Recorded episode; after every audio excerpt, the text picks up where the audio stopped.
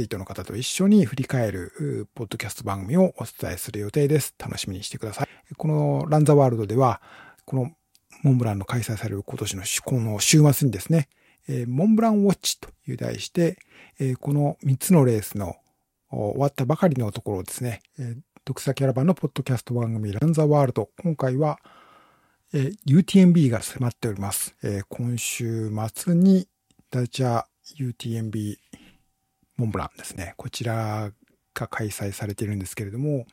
えー、この中で、え、UTMB ワールドシリーズの対象として、え、UTMB ワールドシリーズファイナルのですね、3つのレース、OCC、CCC、UTMB、この3つのレースについてのプレビューをお送りしようと思います。草キャラバンの岩下です。えそれではまず OCC から見てまいりましょうか。OCC はですね、距離が50、距離55キロ、そして累積獲得高度が3425メートルのレコースとなっています。スイスのオルシエールをスタートして、シャモニーを目指すというコースになります。こちらの女子のレースですけれども、今年のですね、OCC の女子選手、こちらこのアメリカのアスリートとかですね、こう上位を席巻する勢いということで話題になってます。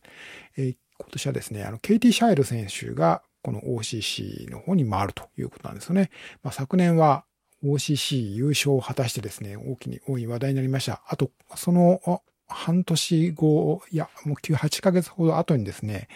行われた、えー、ウエスタンステーツですね。えー、こちらの方では、まあ、見事準優勝ということで、えー、このケイティ・シャイル選手、この100マイル走ったのはこの2つのレースだけだけなんだそうですけれども、今回は、あこの100マイルに強い選手というイメージありますけども、今回はまあ OCC の方に、を走るということになっています。で、他の選手たちもですね、いわゆるまあサブルートラっていうんでしょうか、この100マイルとか100キロとかではない、もう少しこう距離の短い方のカテゴリーで活躍している選手たちが、あこう揃って、こう、アメリカのですね、選手たちが揃って、え OCC の方にエントリーしているということで話題になっております。例えば、まあ、去年の OCC で3位だった、え2位、そうですね、え3位だったダニー・モレノですとか、えあと、まあ、この、えマウンテン、マウンテンランニングのレースでも活躍しているアリー・マクラフリンですね、アリー・マック選手とかですね、あと、ま、そのジェニファー・リヒター選手。こちらはですね、最近、このコロナの、このシーズンに、こう、急激に力を発揮して、えー、ですね、えー、例えば、えっと、6月の、このインスブルックの世界選手権のトレイルショートのレースで4位になったりというふうに活躍している選手ですね。こういった選手が、あと他にもですね、多数、国からもたくさんのトップ選手集結します。特に中国のヤオミャオ選手ですね。ヤオミャオ選手というと、2018年の CCC の優勝がもう鮮烈にイメージ残ってますけれども、このヤオミャオ選手、昨年は UTMB でですね、この DNF という結果でしたけれども、今年はあ OCC にこうスイッチして、この OCC に挑戦します。今年はマラソンでモンブランですね、こちらで2位だったり、シエラツナール、先週、今月行われたばかりのシエラツナールでも4位ということで、ヨーロッパの方でももうすでに活躍の機会を増やしてますので、今回の OCC、かなり気合が入った走りが見られるんじゃないでしょうか。昨年の OCC で2位だった、えー、ヌリア・ヒル選手ですね。このスペインの選手ですけれども、えっと、こちらもですね、チェンマイで、去年の11月のチェンマイでの世界選手権ですね、こちらのトレイルショートで4位でしたけれども、まあ、そのうちも、えー、トランスグランカナリア、バルダラン、バイ UTMP などなどでこう活躍してますので、まあ、2位からもう一つ上のチャンピオンというところを狙うということもあるんじゃないでしょうか。あともそのニュージーランドのですね、ケイトリン・フィールダー選手、まあ、こうアーティストとしてもですね、才能を持った人なんですけれども、えー、この去年は OCC3 位でしたけれども、えー、今年も優勝候補に近いということになるんではないでしょうか。昨年の5位だった、えー、南アフリカのトニー・マッキャンですね、えー、若いアスリートですけれども、こちらは今年3回目の OCC ということになりますので、さらに上位を目指すということになるかと思います。えー、日本からはですね、え、福田絵梨香さんが、選手がですね、出場することになっています。そして、男子ですね、OCC 男子のレースを見てみましょう。OCC の男子、やっぱりスティアンですね、スティアン・アンゲルムントがですね、まあ、やっぱりかなり一歩頭抜けた存在ということになるんではないでしょうか。えっと、まあ、このノルウェーの選手ですけれども、まあ、えっと、去年の、じゃなくて、2019年の OCC ですね。こちらで UTMB のレース初挑戦して、そこで優勝しています。で、その後はですね、これも印象に残ってますけども、2つの世界選手権、チェンマイとインスブルックで、でトレイルショートで優勝してます。まあ、だからトレイルショート2連覇なんですよね。はい。えっと、今年の4月、イストリア100のですね、69キロのレースでは、タイでいう、2人でですね、揃って優勝というようなシーンも印象に残ってますので、まあ、この2019年に続く2度目の OCC チャンピオンという可能性はかなり高いようですよね。えっと、このほか、昨年の OCC ではこのマニュエル・メリアスが優勝しましたけれども、えー、マニュエル・メリアスは今年出ないんですけれども、えー、昨年、それ、マニュエルとともに2位だ、えー、からに続いて2位だったアントニオ・ペレスですね。えー、こちらが、あと、昨年の3位のロビー・シンプソンですね。えー、ロビー・シンプソンさ、えー、3週前のセーラツナルでは6位に入っています。そうですね、シンプソン2021年の OCC でも2位となってますので、まあ、2位、3位ときて、何、今年はどうかということになりますね。かなり上位争いに食い込むのはかなり確実な選手ではないかと思います。そして昨年4位だったアルノー・ボナン、フランスの選手ですね。こちらも今年の OCC に挑みます。その他にも、ナディール・マゲ、バート・ブレジェド・ボスプキー、それからフランチェスコ・プピ、ダニエル・オサンスと、これはスカイランニングのワールドシリーズだったり、ゴールデントレイルシリーズだったり、こういったいわゆる40キロから50キロのレースでは、まあ、この世界トップクラスのレースということで、え、上位を走っている選手たちがこの OCC に今年も集結するということになりますね。男子、日本からの男子の選手では、横内裕太郎ですね。横内裕太郎、甲斐弘樹の両選手がこの OCC に出場する見込みです。この OCC というレースはですね、以前は2014年にできたんですけれども、UTMB100 マイルのレースへの登竜門というか、まあ、まだ100マイルは走れないけど、UTMB を経験したいという人が走るレースというようなイメージありましたけれども、まあそれは今でもまあ変わりはないんだと思うんですけれども、今やまあこういうサブウルトラっていうんですかね。100マイルとかは強みとしてないけれども、この40キロ、50キロのスピードにはもう定評があるという選手たちがこぞって集結する世界トップを決めるような、あこう見どころのあるレースということになっています。えー、こちらはですね、えー、31日木曜日に開催されます。日本時間の木曜日の午後3時15分にスタートしますので、ぜひ、えー、見逃しのないようにしていただければと思います。そして続いては CCC ですね。CCC は100キロ、6156メートルのバーティカルゲインということになっています。えー、こちら UTMB のスタートをする前ですね。UTMB は午後のスタートですけれども、スタートする前の午前9時にシャモニーを、じゃなくてクールマイユールですね。クールマイユールをスタートするレースということになっています。この CCC もですね、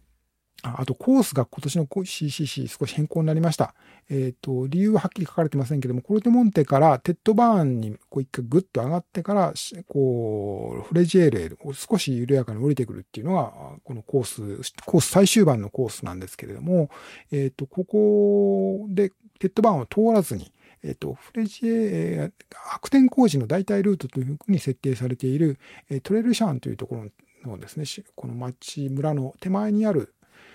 ところから山に登っていって、こう、フレジエールを目指す。だからまあ、こう、森の中ですね、こう、木がたくさん生えている木立の中を進むということになっています。今まではまあ、テッドバーンなので、まあ、こう、行かれたことをご存知の通り、非常にこう、見晴らしのいい、山の見晴らしもいいけれども、それだけにこう、遮るものがないので、暑かったり、風が強かったりというようなことで、こう、タフなコースなんですけれども、そちらではなくて、森の中を登って、フレジエールを目指すというコースに変更になっています。これはまあ UTMB の方でも、えー、同じようなコースの変更があります。で、その CCC なんですけれども、えー、女子ではですね、えー、こちらはですね、まあ、UTMB インデックスで見ると、やはりアサーラ・ガルシアですね。スペインのアサーラ・ガルシアが、え今まあこの、えトップということになりますけれども、去年の UTMB では DNF でした。えー、なかなかその、今シーズンで言いますと、そうですね、えー、こう、ゼガマ、ゼガマアイスコリ、それからインスブルックの世界選手権などでは DNF でしたので、まあ、ちょっとこう、もしかするとこう、怪我であるとか、体調に不安があるのかもしれませんよね。ただ、まあ、7月には、えー、この時刻であるところの、バルダランバイ UTMB の110キロの方でですね、優勝していますので、えー、うまく噛み合えば、今年の CCC の優勝候補ということになるわけですね。えー、そして2018年の CCC で3位になっているイーダ・ニルソン、こちらもですね、今年の UTMB CCC ではですね、優勝候補として注目されている選手です。えっと、イーダ・ニルソンというと去年の11月のチェンマイですね、えっと、世界選手権のロングトレイルの方で氏はウエスタンステーツにも出ていて7位ということでしたので、えー、まあ非常にこう安定感というか、こうしぶといウルトラからこうね、こうサブウルトラまでこう力を持った選手ですので、まあ、今回も優勝候補として注目されています。他にもですね、え、ー、と、インスブルックで5位だったロザンナ・バッカウアー選手ですね、こうインスブルックの地元を拠点にしてこうトレイルランニング楽しんでいる選手ということで話題になってましたけれども、え、ー、と、それから昨年の CCC3 位の、えー、アディ・ブレイシー、アメリカの選手ですね、えー、といった選手もいます。あと、そうですね、マルセラ・ヴァシノヴァ、プレシラ・フォージー、えー、ヘレンミのフォークナーなどなど、まあ、様々なレースで活躍している選手の中に、日本の吉住ゆり選手も今年は CCC に挑みます。吉住さんっていうと、まあ、OCC でこれまで走っていて、2018年には4位、そしてその翌年2019年にはトップ3、3位に輝いた選手ですけれども、今回は、えー、以前インタビューの中でも私もお話を伺いましたけれども、え少しこう自分の挑戦する範囲を広げるという意味で、あえて100キロの CCC にチャレンジするというようなことをおっしゃってましたね。えっと、まあ、吉見さんは、えっと、去年の12月にはドインタノンバイ UTMB の100キロのレースで優勝していますし、4月にはアメリカのキャニオンズバイ UTMB の100キロも、こちらも走っていて9位ということですので、まあ、牛見さんにウルトラのイメージあんまりないっていう方も多いと思うんですけれども、こういった形で、まあ、着々と準備は進めているので、えー、果たして今回の CCC でどんな結果が出るか楽しみにしたいと思いして、男子ですけれども、男子のレースはですね、こちらは、はい、えー、昨年のですね、上位トップ10の選手のうち、6人がですね、カムバックしているということで、非常にこう、CCC というレースを制するということについて、こう、こだわりを持った選手が多いということは分かっていただけると思いますけれども、え去年の CCC のチャンピオン、ペッター・エングダールですね、スウェーデン在住でシャモニー近郊、フランスの方に、あ、スイスかな？スイスに住んでるという選手なんですけれども、非常にコースレコードを更新する素晴らしい走りでしたけれども、こちらは今回は UTMB の方に回るということです。で、えー、そうすると、去年2位だったジョン・アルボンですね、えー、こちらがやっぱりかなり優勝に近いんじゃないかというのが私の見立てでございますけれども、UTMB のレースですと、えっ、ー、と、2021年の OCC が初挑戦と、2年前ですね、初挑戦でしたけれども、えっと、こちらでもう優勝した経験を持っています。で、最近では、そうですね、えっと、5月、昨年、これで3位。そして今年6月のインスブルックの世界選手権ショートで5位ということになってますけれども、まあ、今、怪我からのリカバリー中なんでしょうかね。あんまりこう長いレース、100キロとかっていうレースは走っていませんが、あえて今回は CCC を選んでいるということだと思うので、果たしてどういうレースになるでしょうかね。まあ、リカバリーが十分進んでいるということであれば、素晴らしい結果が出るでしょうけれども、なかなかちょっとこう苦戦するというようなことになるのかもしれませんよね。ちょっとその辺も、えー、今回のレースの見どころになるかと思います。そして昨年3位だったアンドレアス・ライテラー、イタリアの選手ですね。こちらもエントリーしています。えっと、こちらは、もう一昨年、2021年も4位で CCC を走っていますので、やっぱりこの1年、この CCC でなんとか頂点取りたいという思いがきっとあるんじゃないかなというふうに思います。それから中国のシェン・ジャーシェンですね、去年4位でした。えー、どこも CCC にチャレンジします。今年の6月のウエスタンステーツで4位という素晴らしい結果出したところが記憶に新しいですね。それからダークホース的存在として、こう、あの、関係者の間では注目の昨年5位だったペーター・フラノ選手、スロバキアですね。スロバキアのペーター・フラノ選手。こちらの、チェンマイの世界選手権でですね、トップ8点に入る8位だったんですね。あと今年のインスブルックでも3位でした。トレイルのロングの、どちらもトレイルのロングなんですけども、この世界選手権でもこうトップ10にこう入ってくる力の持ち主ですので、今回の CCC でもかなり、えー、そうですね、えー、昨年の5位は上回る結果も十分期待できるんじゃないでしょうか。それから6位、昨年の6位だったアンドレウ・シモン、アイメリッチですね。あと昨年の9位だったアリス・エヘア、スペインの選手ですけども、こちらも今年の CCC にカムバックということになります。えー、去年の CCC は DNF でしたけれども、一昨年の CCC では3位だったのが、このティボー・バローニアンですね。フランスのティボー・バローニアン。こちらもゴールデントレイルとかで活躍している選手ですけれども、今回は CCC ですね、えー、に挑むということになります。そして、えっ、ー、と、日本のファンにとってはおなじみご存知の方もいらっしゃるかもしれません。ダコタ・ジョーンズですね。こちらが今年も、今年の CCC にチャレンジします。えっ、ー、と、まあ、ハセテネカップのチャンピオンなんですけれども、えっ、ー、と、今年5月、しばらくその、えー、まあ、大学に進学して、エンジニアの教育、あの、学部に入って勉強しているというようなお話ありましたけれども、最近少しまたウルトラランニングの方にも、えー、挑戦する機会を増やしていて、えっと、今年の5月のトランスブルカニアですね、カナリア諸島で行われたトランスブルカニアで、まあ、11年ぶりにこう優勝したということが話題になりました。そうですね。こういった選手たちが注目されております。このま CCC っていうのはですね、まあ、こちらも UTMB のステップアップっていうかですね、UTMB を目指す上での、それにかわ、それに、そのためのレースとかですね、あるいは逆に UTMB にこういろいろ挑戦してきたけれども、ちょっとこう少し体調というか怪我も不安があるので、えー、距離を減らしたあ CCC に挑戦するっていうような、そういう代替プランとしてのレースみたいなイメージがあったし、皆さんもあるんじゃないかと思うんですよね。ただやっぱり近年は、あの、吉見さんもそうですし、他の選手もそうですけれども、えっと、短い距離に強い選手が挑戦する場合と、こう、ロングディスタンスに、こう、いろんな、ロングディスタンスに強い選手がこう参加したりということで、いろんなバックグラウンドを持つ選手が集まって、えー、レベルがすごく上がっている。タイムもですね、まあ、昨年のペーター・エングダールの、この10時間を切る男子のコースレコードもすごくこう印象的でしたけれども、CCC、はですね、こ女子の方でも、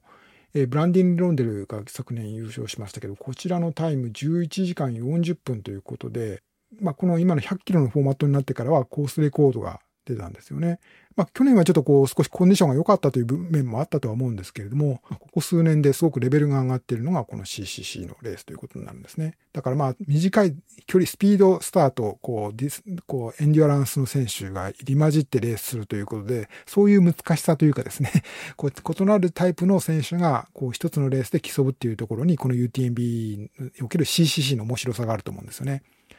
だから、あと、ま、その、今申し上げたように、こう、高速レースということになってますので、UTMB を走ってる選手からすると、同じ後半のコースなんだけれども、えー、ここで走らないといけないとか、やっぱり、あの、同じように、UTMB と同じように走っていけば、上位に行けない。CCC はやっぱり CCC の走り方があるとかですね。あと、下りも積極的に攻めるような走りが必要になるとか、UTMB とはちょっと違う意味での難しさというか面白さ、高速レースになってるんじゃないかなというふうに思います。続いて UTMB ですね。えー、こちらは距離が、距離が171キロですね。距離、えー、そして累積獲得高度が9963メートルのコースで開催されます。えー、シャモニーをスタートして、反時計回り、モンブランの周りを一周するというコースですね。えっ、ー、と、今年のコースは CCC でお話ししたのと同じように、えー、えテッドバーンですね。テッドバーンを通らずに、こう森の中を登っていくコースで、えフレジェールへと向かうというコースに変更されています。はい。えーこちら、スタートが、え2日の金曜日の午後6時ということになります。日本時間で言うと、3日の土曜日の深夜、あ、ごめんなさい、えー、金曜日の深夜ですね。え土曜日の午前1時ということになります。UTMB の女子なんですけれども、まあ、こちらは、もっぱら、まあ、コートニー・ドウォルターの3回目の優勝、そして今シーズンの3つの大きな100マイルのトレイルランニングレースをワンシーズンに制覇するではないかということで、もう、巷の話題は持ちきりということでございます。コートニーさんですね。そうですね。あの、コースは、UTB のコースって、まあ、厳密には完全に同じのまま今日まで来てるわけではないんですけれども、まあ、あの、2021年一昨年にですね、コートニー・ウォルターが UTMB で優勝した時の22時間30分54秒というのがですね、現在コースレコードということで言われております。えー、UTMB でそうですね、えー、3度目の優勝をするとすれば、まあ、アメリカ人ではクリシ、クリシーメールとローリー・ボジオがそれぞれ2回ずつ優勝していますので、えー、まあ、それから1つ抜けて3回目の優勝となって、まあ、5回優勝のリジー・ホーカーに、まあ、近づくということになりますね。えーと、そしてまあ、コートについて言われているのは、6月のウエスタンステーツでもコースレコードで優勝してますし、えあと、7月のハードロックですね。ハードロック100も、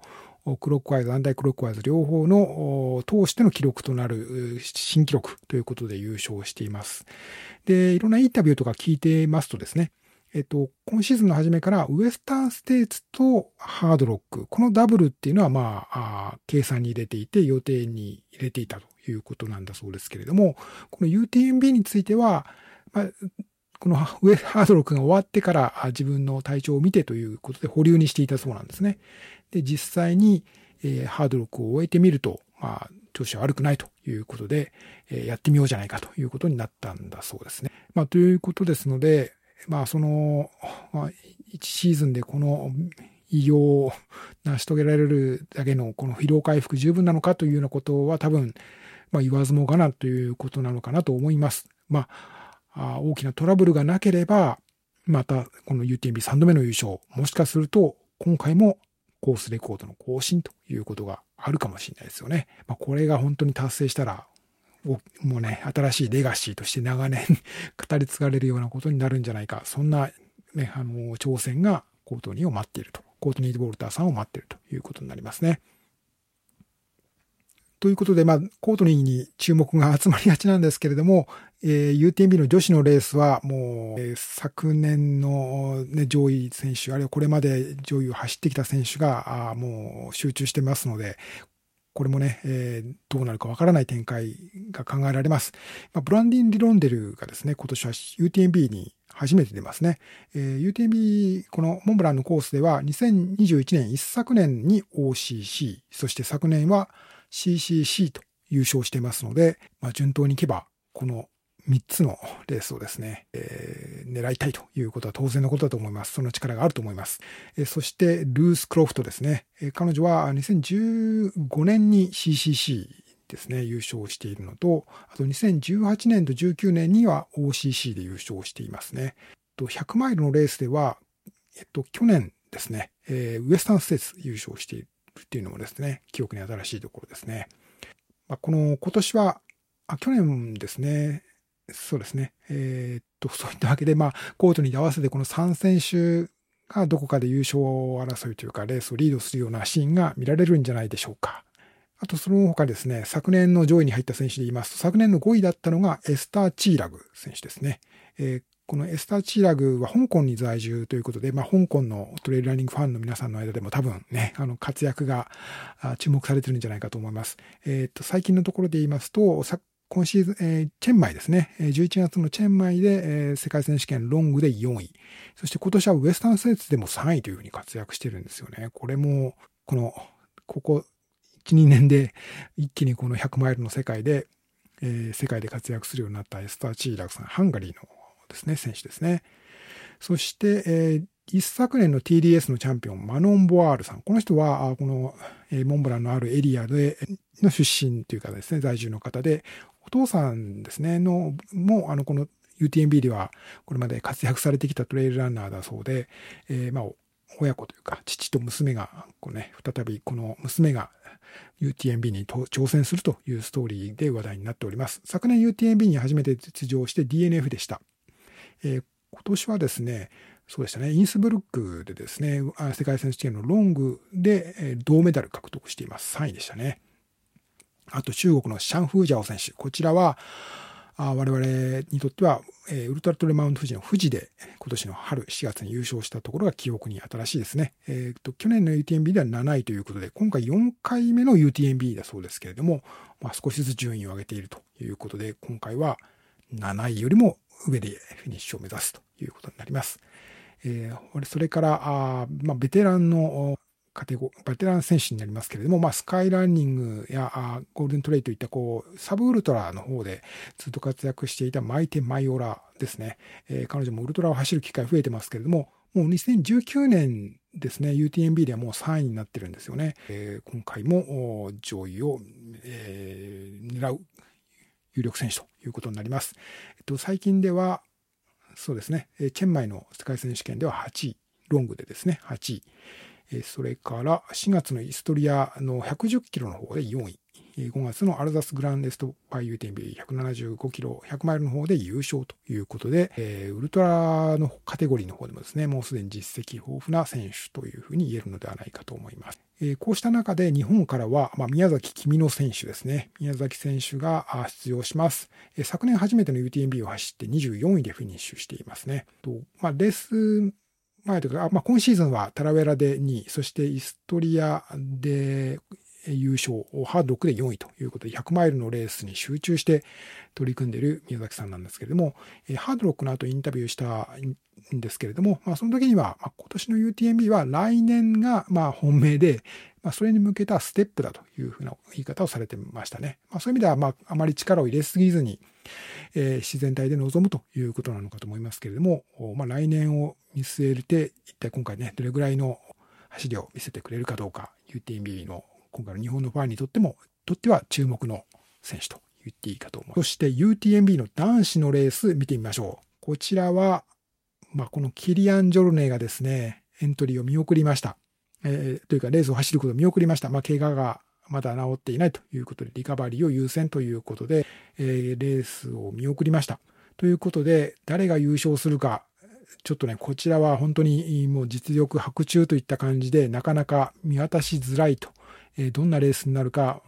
わからないということで、いろんなメディアも意見が一致している今年の UTMB の男子です。まあそういった中でも注目されるのは、やっぱりジムですよね。ジム・ウォルムズレイ、アメリカのジム・ウォルムズレイです。えー、彼彼はもう33歳になりましたね。ウエスタンステーツで3連覇して大会レコーコースレコードも持っています。で、UTMB ではですね、と2017年が初めてですね、この時に5位で、で18年はリタイア。で、コロナ禍を挟んで2021年にリタイアしたんですね。で、この後に2022年のシーズンにフランスに移住して、ボーボールという TDS のコースが通る、村ですけれども、そちらに、まあ、拠点を移して、フランスにもう腰を据えてトレーニングに、励んでいると。ということ、昨年の UTMB はその直、そのフランスに渡った直後でしたけれども、昨年は、まあ、後半がちょっとペースが伸びずにですね、えー、4位ということで、レースを終えています。ということですので、まあ、このジム、ジムにとっては UTMB での勝利は、まあ、念願の、ねえー、勝負ということになるのかと思います。まあ、これまでの、まあ、ジムは、これもウエスタンステースの時にもそうでしたけれども、何度か失敗を重ねてから素晴らしい結果を出すという、そういうまあ経験から学ぶ人物、アスリートだと思うので、UTMB でももう遠からず大きな成功を収めることだと思いますけれども、まあ、これまでのレースを見ると、序盤の好調ぶりに対して後半に大きなブレーキがかかってしまうというようなことが多かったですよね。去年の UTMB でも私の記憶では、シャンペラックに上がっていく途中で、えー、ちょっと腰を下ろして、えー、ちょっとこう休みを取るみたいなところがあって、おやっと思って、そこからがやっぱりちょっとこう冴えなかったんですよね。まあそれでも4位は素晴らしい記録ですけれ、え、結果ですけれども、えー、今回は、まあ、ジムに UTMB 優勝するかどうかという注目が集まっています。とりわけアメリカのコミュニティの間ではですね、アメリカ人男性として初めて優勝するのがジムになるんじゃないかという期待は、まあ、高まっているということですね。まあ、キリアンもいない中、まあ、ジムにとっても今回自分の番なんじゃないかというふうに思ってるんじゃないでしょうか。ただ、ジムが一人でもうレースを引っ張るんじゃないかというほどこう簡単でもないというのがですね、この今回の UTMB の面白いところですよね。まあ、昨年の、えー、昨年キリアンに次いで2位になったのはマチュー・ブランシャール、フランスの選手ですね。えー、今今年はですね、ウエスタンスーツにも出ていて6位っていうふうになってますけれども、去年はキリアンと本当に最後のテッドバーへのボールところまで競り合って、一時はマチューがリードしてましたよね。まあ、ですから、その実力は押して知るべしというところなんですよね。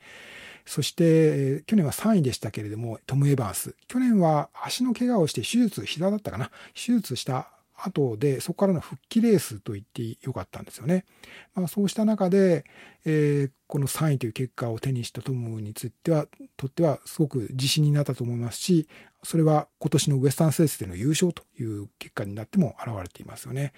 まあ、この満を持して、ウエスタンステースと UTMB のダブル狙うっていうところなんじゃないでしょうか。そしてやっぱり、えー、このファンの間ではですね、注目、これも彼も集めてますけど、ペッター・エングダール、スウェーデンの選手で今、フランス、あスイスに住んでる選手ですけれども、えー、こちらは去年の CCC でですね、10時間切り、9時間53分で大会新記録を達成確立、えー、確立したんですよね。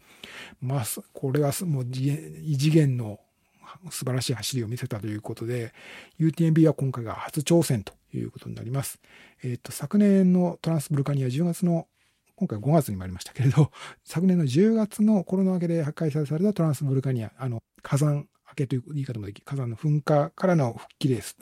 再開のレースということですけれども、えー、トランスブルカニア72キロでペター・エングダールが優勝したところも記憶に新しいですね。100マイル初めてのレース、どんな風に、どんなレースになるのか、先ほど CCC でもお話した通り、CCC のスピード感っていうのはですね、UTMB にどれぐらい生きるのかというようなところも、ちょっと気になるところですよね。えー、そして、ザック・ミラー。これ去年はトム・エヴァンス、先ほどご紹介した3位になったあトム・エヴァンスと、えー、そうですね、昨年3位になったトム・エヴァンスと、最後までね、えー、終盤まで一緒に走っていきましたけれども、えー、彼もザック・ミラーも今回の UTMB で、えー、エントリーしてます。昨年5位でした。そして、あと、えー、今年のハードロックで2位になったベニャ、ベナー・マルミソレですね。えー、といった選手もエントリーしています。あと、去年10位だったティボー・ガリビエ選手もかなり上位に入ってくるんじゃないかと私は個人的には見ています。えー、2019と2021にですね、コロナを挟んで CCC で連覇しているんですよね。ですので、先ほどもお話しした CCC のスピード感っていうのがですね、この UTMB でどれだけ生きてくるかというところがこう、注目されるポイントではないかと思います。えっ、ー、と、最近で言いますと、そうですね、11月の世界選手権、チェンマイでの世界選手権でロングで6位、えー、そして今年6月にニスブルックで4位ということで、世界選手権でもかなり好成績を上げています。えー、日本の、あ、それからですね、えー、中国の選手ではですね、ユン・ヤンチャオ、そしてチョウ・ジャージュ選手ですね。チョウ・ジャージュ選手は、ウルトラトレマウント富士で、えー優勝したところがですね、我々記憶に新しいですけれども、えー、昨年の UTMB は DNF でしたね。ですので今回は、あのマウント富士で見せてくれ、見せたような走りが、まあ、モンブランですればどんな結果になるのか、そういうところも注目したいと思います。えー、それから、あベテランのではですね、ミゲル・ヘラスですね。えー、彼は、あ2013年の UTMB で2位になってましてですね、あと2017年ではまあ DNB でしたけれども、えー、10年ぶりの UTMB でまた表彰台、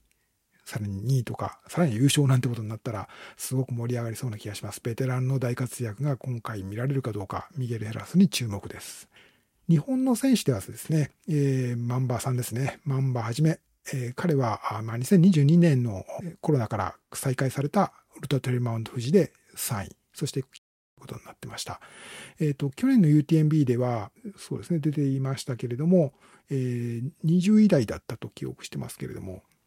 はい。今回はどんな結果を見せてくれるでしょうか。昨年27位ですね。昨年27位でしたので、えー、どんな結果を見せてくれるか。えー、タラベラではですね、タラベラ、今年の2月のタラベラバイ UTMB の100マイルでは、ザック・ミラーに続いて2位となったところも、私もインタビューさせていただいたことをよく覚えております。えー、日本の他男子の選手では、あ吉村健介選手、えー、板垣渚選手、西方隼人選手、村田亮選手、杉本聡選手、高橋和之選手といった選手に私注目しております。他にもたくさんね、有力な選手いらっしゃるので、UTMB での日本の選手の活躍にも期待したいと思います。さて、まあ、UTMB なんですけれども、まあ、この、だんだんこのコース、あの、レコードが、だんだんタイムがですね、速くなる傾向っていうのは、まあ、CCC もそうですけど、UTMB もね、こうありまして、今までで言えば、あのレースの決着つくのってどの辺で決着つくかなっていうことで言うと、いやあまあ、主観的な印象を含めての話ですけれども、大体男子の場合で言えば、まあ、シャンペラック、まあ、朝が、朝になって、えー、この、グランコルフェレから降りてきて、ラフーリーからシャンペラックまでの間が非常にドラマチックというか、そこで、えー、大きくペースを落としてしまう選手がいるかと思えば、力強く、ここでこう、リードを奪っていく選手もいたりっていうようなところがあってですね、えー、そんな印象がありましたけれども、えー、まあ、昨年の UTMB の先ほどご紹介したした、えー、キリアンとマチュー・ブランシャールの勝負のように、レースの勝負が後半のですね、本当に最終盤の方までもつれ込むようなシーンもだんだん増えてきたような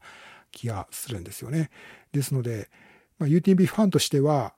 まあ、この一夜明けた日本時間で言うと、だいたい夕方ぐらいの時間ですかね、こうライブ配信が再開された日が出てきたような時間帯ですけれども、えそのあたりでもう勝負あったというふうに見えていたものが、最後までまだまだわからないと。女子のレースもしっかりで、えこの朝になってもまだそこのこの上位グループの争いが続いているというか、先頭争いが何人かパックで走ってるというようなシーンがですね、え増えてきているので、えー、本当に長く楽しめるというか変な言い方ですけれども、えー、そんな UTMB になりつつあると感じています。UTMB の見どころをご紹介いたしました。今年のダチア UTMB モンブランはですね、ライブ配信がこの3つのレース、OCC、CCC、UTMB とございます。えっ、ー、と、日本時間で言いますと、31日の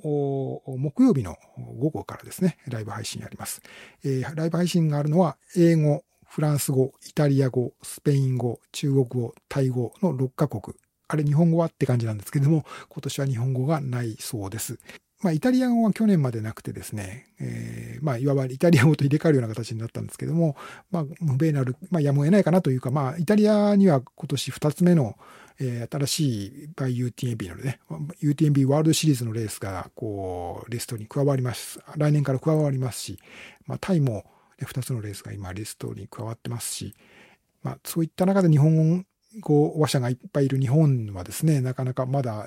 ワードシリーズの大会もないということなので、まあ、こう、どこにこう力入れるべきかといったら、まあ、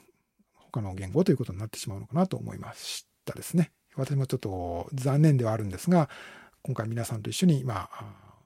ライブ配信を見る側に回って応援したいと思っております。あとですね、あとライブ配信に関して言えば、えっ、ー、と、今回は UTMB の配信がですね、ずっと夜の間もなんかあるっていうふうに聞いてるんですよね。いつもですと夜暗くなって、ですから、まあ、ノートルダム・デラ・ゴージュ、だいたい32、3キロのところで、えー、もう深夜になってしまって、そこからはしばらくお休みで、翌朝生で、えー、ライブ配信なかったんですけれども、